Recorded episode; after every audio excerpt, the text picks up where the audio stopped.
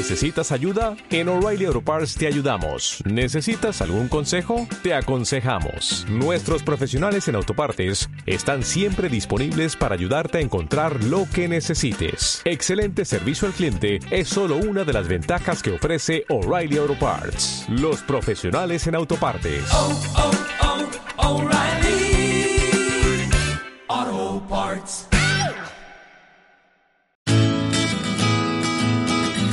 Lunes Inspiradores.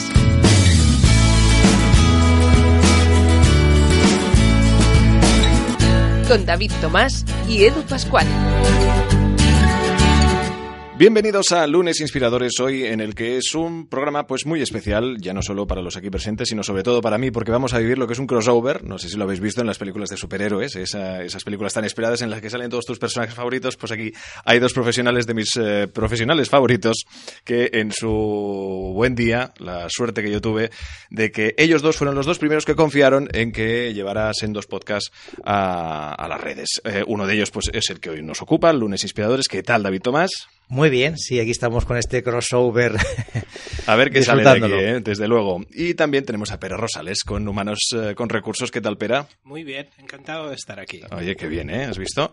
Am, hoy también, pues, eh, venimos a presentar novedades. Ya sabéis, para los que sois seguidores del programa, que Pera nos acompañó, creo que en la, fue en la segunda Pues temporada, quizá. Fue, sí, tercera. fue el 24 de abril del 2017. Caray. Fíjate la memoria que tengo porque acabo de ir al archivo, ¿eh? no es que me acuerde de memoria. bueno, Oye, pues hace mucho tiempo, ¿no? Hace, sí, dos años y medio, fíjate.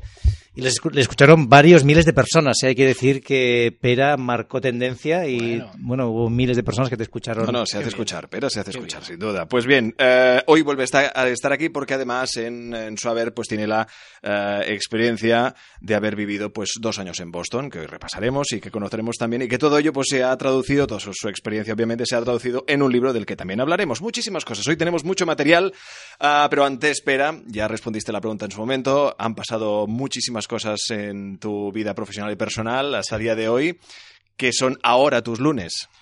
Los lunes ahora son la gran oportunidad de empezar de nuevo. Cada lunes me lo planteo de esa manera. Vamos a empezar de nuevo otra semana y vamos a intentar que sea empezar, o sea, la actitud de empezar, esa actitud de principiante que siempre me gusta tener y de nuevo en el sentido de hacer cosas que hasta ahora no haya hecho. O sea que los, los lunes para mí son un principio, siempre. Siempre, sí, señor. Tenemos que, tendríamos que repasar qué, di- qué dijiste del otro lunes. Es verdad, porque no me acuerdo, no me A lo acuerdo. mejor dijiste exactamente lo mismo, pero no, lo, lo dudo sin duda porque sabemos eh, de cerca que evidentemente pues tu experiencia en Boston fue, fue extraordinaria. Pero como siempre, paso la pelota a David Tomás. Adelante. Sí, no, iba a hacer un comentario hablando justamente lo que decías, ¿no? De, Sí. de empezar de nuevo Sí. casi casi como Sí. un rookie, ¿no? Sí, como alguien exacto. que, que, que está arrancando. Voy a hacer un mención a un libro, que luego hablaremos de otros libros, Sí. ¿no? Especialmente del tuyo.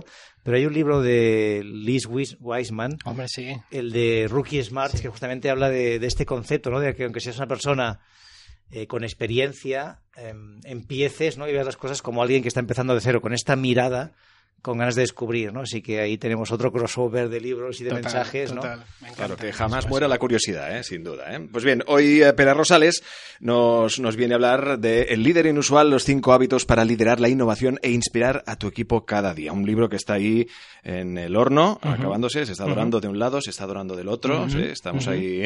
Está en imprenta, básicamente. Está en Sí, imprenta, sí. ¿eh? Oye, eh, pero esto ya es nada, en, en nada ya, ya estará disponible En para... principio, si la imprenta cumple, en enero está. ¿Y cuál es esa sensación de volver a, editar un libro? Bueno, de volver a publicar un libro. Una vez una persona me dijo, eh, ¿sabías que un autor no es el que escribe el primer libro, sino el que es- escribe el segundo libro? Y esto no lo, no lo sabía, pero me hizo pensar. La verdad es que sí, porque el primero em, fue una experiencia realmente muy interesante, pero no sabía si la iba a repetir o no. De hecho, no, no, no tenía planteado hacer un segundo libro. Lo que pasa es que, claro, al, al poder pasar dos años en Boston, uno de los grandes objetivos era, ostras, igual tienes tiempo y puedes hacer un libro, ¿no? Y efectivamente, pues sí, así fue. Y cuando se me plantearon las posibilidades de, de qué hacer dentro de, de esa experiencia de dos años que hemos estado en Boston, tanto mi familia como yo, una de ellas pues que quedaron, digamos, arriba del todo fue escribir, escribir ese libro. Pues ahora te preguntaremos sobre el libro, pero mencionabas Boston, ¿no? Normalmente nuestros invitados nos suelen explicar su trayectoria pues eh, profesional, cómo, bueno, pues qué estudiaron, qué pensaban de, de, jóvenes. En tu caso, como hemos tenido la suerte ya de, de, escucharte, a mí sí me gustaría que nos cuentes, bueno, la decisión de coger a toda tu familia. Pues, Vosotros tenéis dos, eh, dos hijas. Do, no, una, una, niña y un niño. Una niña y un niño, exacto, sí. Y, y, os vais a Boston los sí. cuatro, estáis dos años. Cuéntanos primero de dónde surge esa necesidad de, uh -huh. de marchar uh -huh. y después también todo lo que habéis vivido, lo que, lo, lo, que has aprendido en estos dos años. Muy bien, bueno, pues más que una necesidad fue una oportunidad, ¿no? Yo recuerdo que cuando salíamos juntos, mi mujer y yo, eh, aquellas tardes, digamos, ¿no? De paseo, de novios, ¿no? De esta típica bucólica, además, aquí en Barcelona, recuerdo en una conversación que dijimos, ostras, sería genial si llegamos a casarnos eh, y a tener hijos, ¿no? ¿Sabes? Aquello, aquellas conversaciones de pareja, ¿no? Eh, sería genial vivir fuera una temporada, ¿no? Y era como un deseo ahí puesto, pero estaba como en la lista de deseos, entre otros muchos, ¿no? Y yo llevaba ya por, en la cabeza, me, me rondaba después de dos años de haber empezado Inusual aquí, con mi socio Dani, llevábamos un poco la, la cosa pendiente de decir, oye, esto tenemos que exportarlo. Y además tenemos que escalarlo. O sea, necesitamos hacer no trajes a medida, sino necesitamos construir un método que permita que podamos formar a gente y capacitar a gente que nos pueda ayudar, porque si no esto se hace insostenible, no escala, ¿no? Y, y ahí se quedó. Y un día mi mujer, que es médico, eh, volvía de un enfocado en Boston, precisamente, que era mi primera opción para poder, para poder ir a montar una empresa algún día, ¿no? Y sin yo esperarlo me dice, ¿sabes qué me han dicho allí en Harvard? Que si quiero ir, podría pasar una temporada. Bueno, a partir de ese momento. Y se te abrieron los ojos, ¿no? Me abrieron los ojos como claro. ventanas. Qué y digo, bueno, pero tu jefe nos va a dejar. Y bueno, te va a dejar, vaya, que, que nos vayamos. Sí, sí. Y ahí empezó. Bueno, sí, me han dicho que podría pasar una temporada porque claro, sacar a una, una doctora, ¿no? Una oncóloga del hospital no es tan fácil, ¿no? Entonces necesitábamos, digamos, un apoyo organizacional del hospital para cubrir su plaza, etcétera, etcétera. Y bueno, para haceroslo corto, empezó, bueno, va, pues podéis iros tres meses, seis meses, un año, y al final, después de negociaciones y de que ella fuera al final a negociar allí un año si podía ser o no, volvió diciendo, dicen que si son dos años mejor. Y ahí se quedó. Y entonces el hospital realmente se portó súper bien y, y no, permitió a mi mujer que pudiera marchar un año, digamos, eh, mantenida por el, por el propio hospital en un proyecto de investigación y el segundo año aplicando a becas, con lo cual ella tenía, digamos, de alguna manera su, su trabajo cubierto desde una perspectiva más de, más de investigación y por mi parte teníamos que hacer posible, hablando con clientes, de que yo pudiera ir allí para invertir tiempo en modelar, desarrollar producto y, sin embargo, no cerrar aquí, ¿no? Porque el equipo quedaba aquí, pero obviamente el equipo pues quedaba, digamos, más de retén que no de desarrollo y crecimiento estando el CEO allí, ¿no? Con lo cual, pues eso fue lo que al final coincidió. Pues sí, a mí me interesa mucho que nos cuentes las dos vertientes, ¿no? O sea, cómo lo vivió tu equipo, uh -huh. ¿no? Cómo, cómo, uh -huh. has, cómo has gestionado sí. pues dos años en remoto con tu equipo. Sí y luego la vertiente familiar, ¿no? De oye, claro. a nivel familiar, ¿qué significa pues salir de tus rutinas sí. y este cambio para toda una familia? Muy bien, pues con el equipo es relativamente sencillo, porque nosotros cuando empezamos Inusual hace ya seis años, nosotros no tenemos un equipo como tal de empleados que vienen cada, año, cada día, y que al cabo del año pues hacen las, las horas que un equipo normalmente hace. Nosotros trabajamos por proyectos, entonces lo que hacemos es contratar gente muy cualificada para esos proyectos y no siempre son los mismos. De manera en que como al trabajar por proyectos lo que hicimos fue, y sabíamos un año antes que que nos íbamos, fuimos redimensionando el equipo para los clientes que quedaban y que querían eh, que siguiéramos eh, sirviendo con ellos. Entonces decidimos quedarnos con tres, cuatro clientes y ellos decidieron quedarse con nosotros también ¿no? en esa etapa. Y entonces, eh, digamos que llegamos a un acuerdo con los clientes para, a pesar de que tú estés en Boston, de vez en cuando vas a venir, ¿no? Y eso fue lo que hicimos, con lo cual el equipo se adaptó también, se fueron colocando en distintos proyectos y eh, eso ha permitido que cada vez que yo venía pudiéramos también adaptarnos al proyecto que hacía que yo viniera, ¿no? Con lo cual, eh, al funcionar como una red es relativamente sencillo eh, y teniendo un año de, ante, de anteaviso, ¿no? es relativamente sencillo por esa parte. Por la parte familiar ha sido espectacular, porque si me dices qué es lo, lo que mejor te llevas de esa, de esa etapa, yo os diría, con todo y con que la parte profesional ha sido espectacular y ha sido una experiencia inolvidable, la parte familiar ha sido lo mejor. El, estar en una ciudad como Boston, donde se vive muy bien, hace mucho frío en invierno, pero se vive muy bien, y poder compartir en un núcleo pequeño, ¿no? Nosotros cuatro, eh, Sara tenía en este, en el momento de llegar tenía nueve y Paul tenía siete, y bueno, hemos pasado dos años allí, para ellos ser niño y verlo como niño, eh, para ellos es un mundo estar dos años allí. ¿no? Y para nosotros como padres poder compartir eh, una proximidad mucho más alta que cuando estamos aquí, que cada uno pues tiene su trabajo y es una vida como más distinta.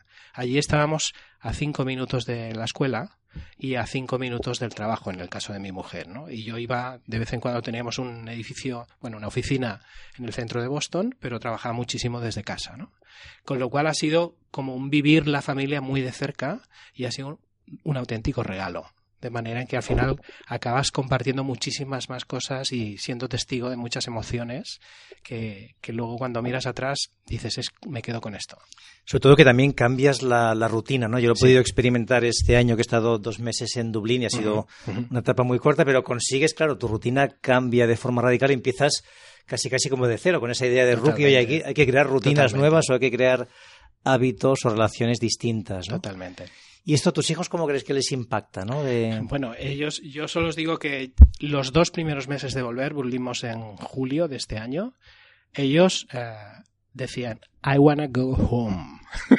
o sea, ya lo decían en inglés y llorando, ¿no? Porque realmente lo, que os decía, para un niño, yo creo que, y además un niño de esta edad, siete y nueve, pasar allí y llegar a ser 9 y 11, ¿no? Son, es una edad como muy tierna desde una perspectiva incluso de asumir la lengua. Eh, recuerdo que cuando llegamos el, el, test, digamos, porque han ido a una escuela americana pública normal y corriente de allí de, de Boston, entonces les hacen una prueba porque todos los, los, coles pues miden mucho el nivel, digamos, de inglés con el que llegas y con el que pasas de curso, ¿no? Lo, lo miden mucho. Y entonces le hicieron y, obviamente estaban, eh, hay una escala de 1 a 6, estaban a 1 los dos, después de haber invertido aquí, que esto es un aviso a navegantes también, ¿eh? Sí, sí, sí. haber invertido un dineral y un montón de tiempo aquí para que los críos aprendan inglés y obviamente alguna palabrilla sabían, pero cuando llegaron allí, o sea, no se enteraban de nada de nada. Y eso que un año antes fuimos a Reino Unido también para que lo pillaran un poco. Estuvimos 15 días les sonaba un poquito, pero no, obviamente no sabían hablar. Al cabo de tres meses hablaban como cualquiera de allí y al cabo de un año no había ninguna diferencia y de hecho cuando volvimos para acá eh, los propios profesores nos decían no existe ni una sola diferencia lingüística entre vuestros hijos y cualquier persona nativa de aquí. Fíjate, ¿no? Cosa que nosotros sí, ¿eh? obviamente. sí, sí, sí. tú, tú, ganas mucho inglés al estar allí dos años, obviamente, pero, o sea, el acentito, el deje en alguna cosa, pues se te ve, te delata y obviamente no llegas a incorporarlo tanto. Ellos llegaron a un punto donde eh, alguno de ellos, en algún momento, cuando están eh, aquellos sintiendo algo profundamente o están tristes o enfadados, les sale el inglés porque igual esa experiencia la han aprendido en inglés. Claro. De manera que le viene como muy de dentro y le preguntas qué te pasa y, te lo está contestando en inglés, porque es su manera de, expresar eso. Qué bueno. Oye, y a nivel, eh, a nivel profesional, ¿qué te llevas de Estados Unidos? Entiendo que has tenido tiempo de hablar con muchas eh, empresas, ¿no? Con muchos profesionales. ¿Qué te llevas? Sobre todo he hablado con muchos profesores. O sea, yo me, yo me hice la pregunta, ¿tú quieres tener clientes en Boston? La primera que te sale es claro. la segunda dices, ¿de verdad? Porque tú vienes aquí dos años y luego vas a volver a Barcelona. ¿Quieres de verdad volver de Barcelona a Boston como ahora estás volviendo de Boston a Barcelona? Y entonces dije, no, porque yo, yo no me veo, o sea, no me, no me veo viajando continuamente para mantener una empresa que necesite de mí eh, allí, ¿no? Entonces yo quería montar una empresa y es lo que he hecho, pero lo hemos montado de una, de una manera distinta. O sea, nosotros tenemos dos tipos de negocio muy concretos. Uno es muy local, que es lo que hacemos aquí en Barcelona, y otro es muy global, que es lo que queremos hacer en todas partes eh, del mundo, ¿no? Si, si cabe. Entonces esta parte más global fue la que, la que nos movió a poder ir a Boston y poder emplazar allí una compañía global con el nombre de Inusual, con la marca registrada en todo Estados, en Estados Unidos, para poder licenciar nuestro método y para poder entrar, eso tiene que ver ahora con el libro, digamos, ¿no? Para licenciar todo un sistema de certificación de coaching, de innovación, que permita a otras personas que no están en Barcelona, obviamente, y que están en cualquier sitio, que tienen sus clientes ahora, pero que tienen ahora sí un sistema eh, creado por Inusual en este caso y que luego ellos lo adaptan a sus clientes, ¿no? Eh, ¿Por qué? Porque nosotros también lo hemos hecho. Nosotros como, como Inusual pues nos hemos certificado en varios métodos y hemos visto que ese método pues también está funcionando en muchas ciudades, ¿no? Entonces pensamos, oye, pues nosotros podríamos crear un método que sirviera también a otros coaches y que sirviera a otras empresas que ayudan a empresas a cambiar de manera que al final quien venga pues pagará la certificación y ahí pues Santas Pascuas, ¿no? Y eso es lo que queríamos. Y esto lo habéis podido sí, operativo. Sí, sí. Eso es lo que lanzamos ahora a principios de año y todo lo que es global y todo lo que tiene una plataforma, en este caso es Inusual School como una plataforma e-learning y también una parte de plataforma de coaching, sale ahora en, en enero y lo facturamos directamente desde Estados Unidos. Fantástico, oye, pues nada, mucho éxito en este en este nuevo emprendimiento que seguro va, va, a funcionar muy bien. Desde luego, y además, como siempre, todas las todos aquellos detalles relacionados con el mundo de la innovación. Realmente quien busca innovación en Google pues acaba siempre encontrándose con Inusual y con, también, evidentemente, con Pera Rosales aquí presente, con el que además pues eh, juntó toda esta experiencia, juntó todos esos conocimientos y los aplicaste en este, en este libro, del que yo ya conozco ya un poco, ¿eh? yo ya tengo el tráiler hecho, pero en el que realmente se ve, o sea, es, es una mm, es un método, ¿no? Es decir, son, son cinco hábitos, hay evidentemente muchísimos pasos a, seguir, porque al final eh, lo que es el libro es pues un cúmulo de herramientas, ¿no? Un poco para cultivar la, innovación en las, en las organizaciones, ¿no? Pero al final se, se trata de un método, algo que, que así a bote pronto es, es como algo muy gordo, ¿no? Es decir, es como, como muy solemne, ¿no? Oye, aquí tenemos un método. bueno, es, yo te diría que más que un método, que, que está bien llamarlo así, te diría que es más un marco de trabajo, ¿no? Ah, eso, ahí rebaja. Sí, ¿eh? es un método, te diría yo, no, nosotros no hemos descubierto, no hemos descubierto la sopa boba. Eh, lo que hemos hecho ha sido capitalizar todo lo que hemos aprendido desde que empezamos a ayudar a empresas a cambiar y, a, hacerlo a través de las personas que trabajan en, en las compañías y reflexionamos un poco y dijimos, oye, pues esto, cada vez que te encuentres una cosa así, usamos esta metodología. Y cada vez que haya una situación de otro tipo, esta ya no sirve y sirve la otra. Y eso era un poco todo el equipo, ¿eh? porque además ha sido algo que hemos ido descubriendo cada coach y cada facilitador en cada sesión, pues luego hacíamos nuestras retrospectivas ¿no? de aprendizaje de equipo y entonces sacábamos conclusiones, ¿no? plataformas, assessments, etcétera. Entonces dijimos, oye, sería genial poder tener esto ordenado tener un marco de trabajo donde poder identificar de principio a fin cómo funciona la cultura innovadora a través de las personas, ¿no? Entonces lo que hicimos es, bueno, pues crear un método en el sentido en que son cinco hábitos y no son seis, ni siete, ni ocho, y que además tienen una secuencia, o sea, sí que hay una relación, digamos, de método en el sentido de que propone un, cierto orden y una secuencia y una serie de campos que hay que tocar y que no hay que tocar para ser efectivo, pero en realidad es un compendio de, de metodologías y de métodos en sí que están ordenados para que sirvan para una eh, organización que quiere transformarse, que quiere adaptarse y que quiere modelar su cultura hacia la innovación o hacia la mentalidad innovadora. ¿no?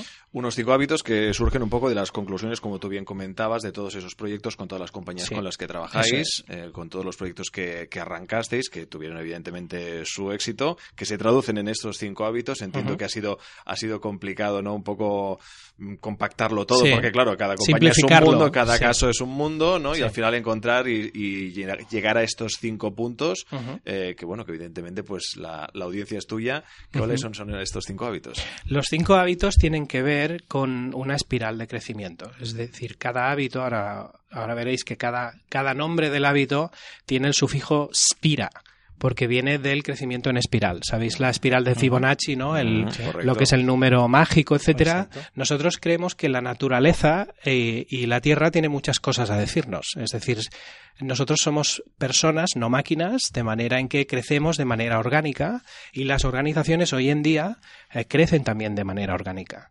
Sin embargo, en la época industrial, las organizaciones crecían de manera mecánica. De hecho, incluso eh, hoy en día también se crece de manera inorgánica, ¿no? Cuando adquieres una nueva compañía, que luego tienes que licuarla o diluirla o eh, encabirla en algún, en algún tipo y, bueno, cómo lidiar con esas distintas culturas y hacer una de ellas y, y a veces incluso enriquecerte por esa compañía que acabas de, de comprar, que eso no siempre pasa, ¿no? El que compra suele absorber, digamos, una cultura, pero esa cultura tiende a no menospreciarse, pero sí a obviarse, porque la empresa que compra lo que quiere es mantener la suya, ¿no? Y aprender no necesariamente de la que ha comprado, ¿no? A decir que a veces sí se menosprecia, ¿eh? que hay Sí. casos en los que A veces casi se sí. destruye.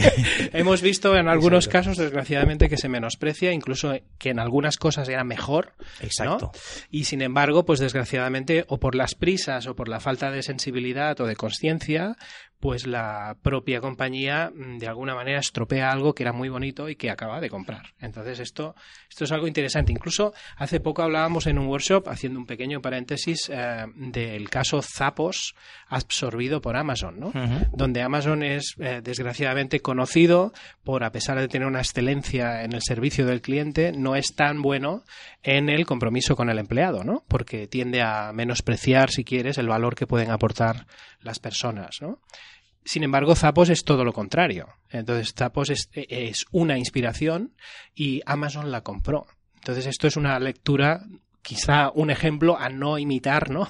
Sí. De decir, ¿cómo puede ser que una empresa como Amazon no haya aprendido lo suficiente, ha aprendido de sobra a cómo crear una experiencia de cliente excelente? O sea, yo soy fanático, digamos, de- del servicio al cliente que presta Amazon, pero sin embargo no soy fanático de cómo Amazon gestiona su cultura interna y su orgullo de pertenencia. Sí, yo recuerdo justamente, de, hablando de este caso, Sí, el libro Delivering Happiness Sí. que explica de Tony Hish. y que pone eh, le pone muchas muchas cláusulas Sí, sí. En, el, en la compraventa para que Amazon no se imponga ¿no? y que tenga una gestión independiente Total. Porque claro es que al final es una colisión directa no una forma de gestionar personas eh, contra otra no que no tiene nada que ver Totalmente, con lo cual no ha podido aprender Amazon, pero afortunadamente hay un hands-off, ¿no? Es decir, bueno, pues vosotros seguir con vuestros zapos a vuestra manera y no perdáis la esencia, pero nosotros vamos a aprender solo lo que nos interesa. Y eso es una, es una pena, ¿no? Entonces, todo esto venía porque las culturas a través de las personas, ¿no? Eh, ahora que no se me vaya el hilo, ¿qué estábamos diciendo? que en la espiral en los- eso Exacto, mismo, en lo- en los en, la, en el- la forma, gracias, en la forma de cómo crecemos las personas, ¿no? Eh, a nivel orgánico. Eh, Peter Senge decía, eh, las empresas somos realmente organismos vivos y no máquinas. Sin embargo, seguimos contratando ingenieros cuando en realidad deberíamos contratar jardineros, metafóricamente hablando, ¿no? Entonces, esa espiral de Fibonacci es lo que ha, ha estado impregnando constantemente ese proceso de aprendizaje que os decía y de creación de ese marco de trabajo. ¿no? Hemos seleccionado en, eh, metodologías como muy humanas dentro de lo que llamamos innovación, que suele ser una palabra más bien tecnificada. ¿no? Eh, nosotros decimos que estamos en el lado humano de la innovación. ¿no?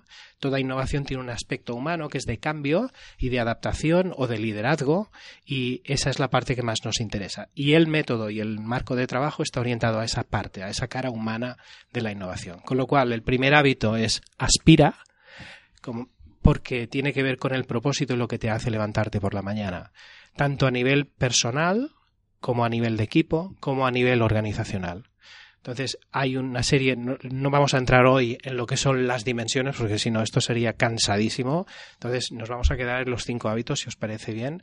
Pero el aspira viene, viene a ser eh, qué quieres ser, tanto desde eh, la perspectiva personal como eh, de equipo, como profesional. Si tú puedes verbalizar eso, y, y, tienes herramientas para poderlo hacer, hay muchísimas. Nosotros hemos propuesto las, las que hemos visto que funcionaban mejor para conseguir que tu equipo se levante todo, todos los días con un mismo propósito y si se lo preguntas, lo sepa contestar y se lo sepa de memoria, aunque lo explique de su manera. ¿no? Entonces, eso es el primer hábito. El segundo es transpira, que es no es ya tu misión, sino es tus habilidades, tus capacidades, lo que tú puedes hacer a la hora de sudar la samarreta o la, camiseta, perdón, no sale el catalán. si tienes claro qué significa hacer algo por primera vez, porque estamos acostumbrados a hacer algo por más de primera vez.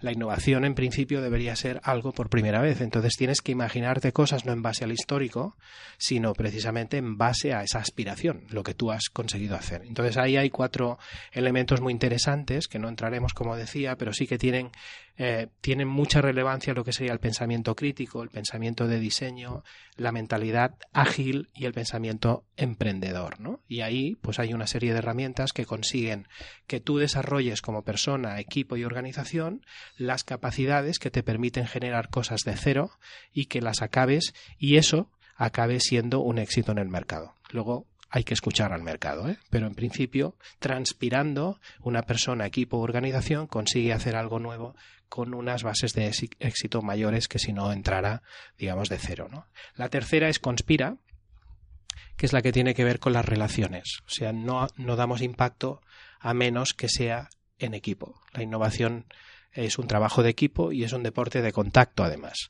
pero es súper importante que tú no solo lo hagas con más gente, o sea, que sea una tarea colectiva, sino que haya una cierta conspiración positiva, ¿no? Que en el fondo hay una complicidad, hay una afiliación, te estás uniendo a una causa, luchando contra un statu quo de alguna manera, que es lo que se quiere cambiar, y eso no lo puedes vocear y ponerlo en el tablón de anuncios de la compañía. Entonces, esto tiene que ir en sotoboche en muchas ocasiones, con el permiso, obviamente, de la organización. No se trata de hacer una revolución sin permiso, pero sí se trata de no vocear a los cuatro vientos que estamos haciendo un proyecto que va a dejar obsoleto lo que estamos haciendo en el otro departamento, porque obviamente va a causar unas resistencias lógicas. ¿no? Eh, lo que siempre sale en cualquier proceso de innovación o de cambio siempre es la resistencia a ese cambio. Y esa resistencia viene más bien por gente que no está dentro del equipo, sino que se ha enterado que el equipo está haciendo algo. ¿no? Entonces el conspirar es como conseguir esas conexiones eh, emocionales con la gente para que se sume a un proyecto de cambio. ¿no? El cuarto es inspira, que tiene que ver con poner en valor lo que se está haciendo y llegar a conseguir que suene la campana. La inspiración no es solo por palabras y por ideas, la inspiración viene por los hechos. Y la gente sabe perfectamente a quién sigue, no solo por lo que dice, sino por la coherencia entre lo que dice y lo que ha conseguido y consigue. Entonces, muchas veces confundimos esa, ese aspecto de inspiración cuando vemos eh, ideas súper geniales o muy, que suenan muy bien, pero que son como muy poco realistas. ¿no? En las empresas nosotros hemos aprendido que la gente es muy práctica porque está trabajando cada día. Entonces, ¿qué es lo que me inspira? Enséñame algo que haya funcionado bien enséñame algo que, realmente haya sido un éxito y que haya sido distinto, ¿no? Aquí te, iba a decir la, de la famosa frase de Picasso, ¿no? La de cuando llegue la inspiración me pille trabajando, ¿no? O sea, que no solo sea exactamente eh, la idea, sino... Que conectaba con el transpirar, ¿no? Es decir, pues bueno, es que al final, eh, inspirar es claramente demostrar, no mostrar. Y mucha gente piensa que inspirar es solo con mostrar tiene suficiente. Pero el inspirar viene con el demostrar. Y el último y quinto hábito es respira, que como podéis intuir tiene que ver con eh, tomar distancia, reflexionar y crecer en base a todo ese desarrollo que hemos hecho, aspirando, transpirando, conspirando e inspirando. ¿no? Entonces el equipo o la organización o la persona en un proceso de esos cuatro pasos, al final llega a un quinto, donde lo que hace es darse cuenta del crecimiento que ha tenido. Y hay muy pocas personas que sean conscientes de ese proceso de crecimiento sistemático, sino que muchas veces nos damos cuenta de que hemos crecido después de una larga trayectoria porque un día, por la razón que sea, nos hemos puesto a reflexionar, ¿no? Pero no porque sea un hábito en que yo me obligo o me autoimpongo, porque es un hábito, a respirar cada semana o a respirar cada mes o a respirar cada trimestre o a respirar cada año. Porque tengo una serie de herramientas que me permiten decir qué has aprendido, qué has conseguido respecto a lo que te habías propuesto, qué te falta, qué te sobra, hacia dónde es el siguiente paso. Eso es toda una reflexión de aprendizaje y de crecimiento vital que lo hemos incorporado porque creíamos que con los cuatro no había suficiente. Sin embargo, este es como más místico, digamos, ¿no? Y el respira tiene que ver con el equilibrio. Entonces tiene cuatro áreas, que es equilibrio mental, equilibrio físico, equilibrio emocional y equilibrio espiritual, que tiene que ver con, bueno, a ti que te conecta con tu ser, ¿no? Que es lo que te conecta con tu papel en este planeta. Y esto lo recomendáis tanto para organizaciones como para personas de Sí. forma individual. ¿no? Sí. O sea, la metodología la puedo aplicar Sí. en cualquiera de los dos De casos. hecho, la metodología está pensada para transformar a través de la persona, o sea, siempre una visión como muy humanista y muy individual, eh, empezando desde ahí, desde la raíz, porque en el fondo las organizaciones están hechas de personas, ¿no? Pero con una visión sistémica, con lo cual está establecida en tres niveles, digamos, ¿no? Cuando hacemos el programa o el propio libro está estructurado en lo que sería un nivel personal, que llamamos mentalidad innovadora, un nivel de equipo que llamamos liderazgo innovador y un nivel organizacional que llamamos cultura innovadora. Entonces es el mismo método que está conectando las tres capas que tiene toda organización. Estos cinco hábitos que, como bien, si queréis, evidentemente, escuchar la versión extendida para Sí. entenderlos, por decirlo de alguna forma, pues Humanos con Recursos, el último capítulo con, con Pera Rosales, que lo encontráis, pues, evidentemente, en las plataformas de podcast, Spotify y iTunes. Pues bien, hecha, hecha ahí la, la pequeña falca, si me, a ver, si me lo permitís. Eh, este es un libro que vale la pena para todos aquellos, yo creo, Pera, que no acaban de entender muy bien qué es todo esto de la innovación, ¿no? Porque, claro, es como, para muchos era algo que es como algo como muy etéreo. Oye, pero yo tengo en mi compañía Ujú. cultura de innovación, hay gente que quizá va, va muy perdida, ¿no? ¿Qué es Sí. esto de liderar la innovación, Sí. no? Yo Sí. creo que con la gente o con los profesionales que te has encontrado así, ¿no? Que puede, que puede haber sucedido. Sí, yo creo que hay como dos eh, públicos naturales de esto. Eh, hay uno concretamente que yo creo que eh, tiene más sentido, pero o sea, si comentamos los dos, el, el primero es el innovador que necesita dotes de liderazgo. Eh, un experto en innovación, un diseñador, un facilitador de design thinking, cualquier persona que tiene algunas capacidades de liderazgo, perdón, de, de innovación, pero le falta algunas soft skills, ¿no? Que llamamos de, bueno, pues cómo llevar el equipo, cómo conseguir a aunar voluntades, etcétera. Este sería un público como muy fácil y yo creo que incluso el más sencillo de poder atraer hacia un libro cualquier cosa. Yo mismo soy, eh, soy target de eso, ¿no? Es decir, yo me apunto a cualquier cosa que me pueda enseñar algo nuevo, porque desde mi rol, digamos, de innovador, pues cualquier nueva herramienta, pues evidentemente es interesante como mínimo conocerla, ¿no? Pero el gran objetivo de este libro es conseguir que el líder de una organización adquiera competencias de innovación. No para ser él el que innove, pero sí para desarrollar el potencial innovador que tiene su equipo.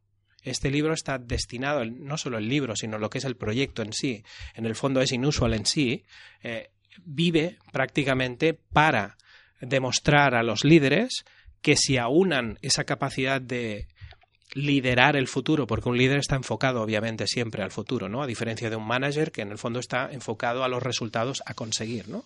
Sería una de las maneras de poder distinguir entre un manager o un gestor y un líder, ¿no? El líder está siempre enfocado a una incertidumbre que es el futuro, pero no necesariamente ese futuro está necesariamente vinculado a la necesidad de innovar que tiene una organización. Entonces, muchas veces encontramos líderes que con su buena intención están liderando al equipo, pero ese liderazgo no les está conduciendo a innovar mejor y la empresa no está innovando y, manteniendo o haciendo sostenible su proyecto de futuro. Con lo cual nos podríamos llegar a una situación donde una empresa con varios líderes buenos podría acabar superada ser superada por, una, por un competidor o, sin embargo, eh, poder incluso no llegar a crecer lo que necesita crecer simplemente porque sus líderes no han estado alineados con la necesidad de innovar. Entonces, esos líderes suelen tener eh, un cierto reparo a todo aquello que no conocen, por ejemplo, cómo se innova, cómo se, cómo, cuál es el espíritu de un, de un programa que necesita primero detectar cuál es el problema.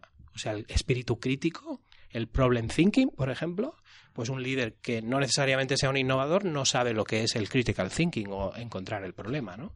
O el design thinking, o el agile thinking, o el entrepreneurial thinking, ¿no? Entonces, todo eso que tiene que ver con técnicas más bien tecnológicas, ¿no? Que desde un líder que no esté avezado en eso, pues puede ver como algo muy raro, pues hacer que eso sea como muy natural. Si tú eres líder y construyes futuro, y hoy en día ese futuro pasa por la innovación porque los cambios se han acelerado de tal manera que tu empresa necesita innovar constantemente, ¿qué tal si esa visión de futuro pasa por hacer que tu equipo empiece a desarrollar ideas de por sí y que esas ideas al final consigan generar ingresos para la compañía y para el futuro. Y by the way, como los crean ellos, esa empresa tiene un total compromiso con lo que está haciendo, porque la gente cree en aquello que crea. Pues ahí lo tenéis, sí señor. Además, eh, ya lo estáis escuchando, Pera Rosales, el líder inusual, los cinco hábitos para liderar la innovación e inspirar a tu equipo cada día. Es el libro que en nada ya tendréis eh, disponible y donde podéis encontrar pues todos estos conocimientos, todo esto que hemos estado comentando en esta charla de hoy con Pera Rosales, que es pues fundador y CEO de Inusual, y con el que llegamos a las conclusiones, David.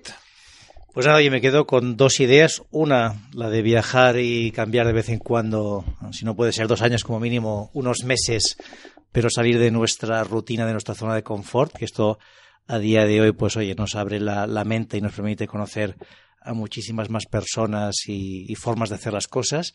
Y la otra me quedo con justamente con el método, ¿no? Es decir, que hay un método para innovar, es algo que mucha gente lo ve como algo etéreo, pero oye, si cogemos vuestra metodología, seguimos lo que nos dice el libro, seguro que vais a poder innovar partiendo, como bien decías, de las personas y eso va a permitir que luego cambiemos las organizaciones. Yo para acabar, oye, una novedad que, Edu, todavía no te lo he dicho, pero se me oh. había ocurrido, a ver qué os parece, ¿eh? y, y, la audiencia, si no nos decís que cambiamos, pero se me había ocurrido que igual que empezamos el podcast con una pregunta que es, ¿qué es para ti un lunes? Claro. Podríamos acabar con una pregunta que es, ¿y a ti quién te inspira? ¿No? O qué persona te inspira. Esta no, no, no le hemos avisado a Pera. Aquí, aquí, en frío, ¿eh? le damos ahora unos segundos para que se lo piense. Lo tengo clarísimo. Pero nada, Pera, ¿a ti quién, quién te inspira? Mis hijos. ¿Y en qué sentido? Me inspira esa mentalidad de todo es un principio, de todo, de esa curiosidad vital, esas ganas de, de hacer cosas, de, de iniciar cosas nuevas y de aprender constantemente. O sea, yo ya era así, ¿no? Pero al ser padre y ser testigo, eh, he podido ver cada día más, cada día más, esa visión que tienen ellos fresca de, de ¿y qué vamos a hacer hoy? ¿No? Esta, esta visión de, de encontrarte con, con algo, con unos ojos frescos, aunque ya lo hayas hecho. O sea, los críos son, son una fuente total de curiosidad y de inagotable eh, estímulo eh, intelectual, ¿no? Entonces, esa, esas ganas de hacer cosas y de hacerlo pasándoselo bien, o sea, esa actitud, digamos, esa ese playfulness, ¿no? De decir, oye, vamos a hacerlo, pero vamos a hacerlo de manera divertida mi gran inspiración son mis hijos. Fantástico, y pues nos quedamos gran debut, gran con esta idea. la pregunta, David, sí señor. Tú ya sabías que tiene, tenía que debutar ya porque sabías que la respuesta iba a ser buena. ¿eh? Claro que sí. Aquí ya jugamos a caballo ganador. Pero Rosales, de nuevo, un auténtico placer. Muchísimas El honor es mío. Muchísimas gracias a vosotros. Y, nos vemos por otros lares. Eh, y a vosotros que nos escucháis cada lunes, ya sabéis, eh, cada vez sois más. La, verdad es que la comunidad, la comunidad de lunes inspiradores es cada vez más grande. La sala se nos está quedando pequeña. Estamos aquí apretando de la gente que nos sigue, que nos propone, que nos da like, que nos saluda ya no por la calle, pero sí en presentaciones y en cosas. Oye, que, es una ilusión tremenda. A nosotros nos encanta y un abrazo que os regalamos y sobre todo compartir, comentar y proponernos invitados, que nosotros siempre es algo que también nos encanta. Exacto, sobre todo no os olvidéis pues de los lunes por la mañana en el café, recomendar el podcast y hacernos like en todas las publicaciones. Y reflexionar también, pues evidentemente, quién os inspira y dejaros vuestros comentarios, que también sería algo bueno de ir comentando también. ¿eh? Vosotros también formáis parte de esta gran aventura ya en su cuarta temporada, que es Lunes Inspiradores. Gracias a todos. Suscríbete a nuestro canal de YouTube, a nuestra cuenta de iVoox y síguenos en Twitter, arroba lunesinspirador. Lunes Inspiradores.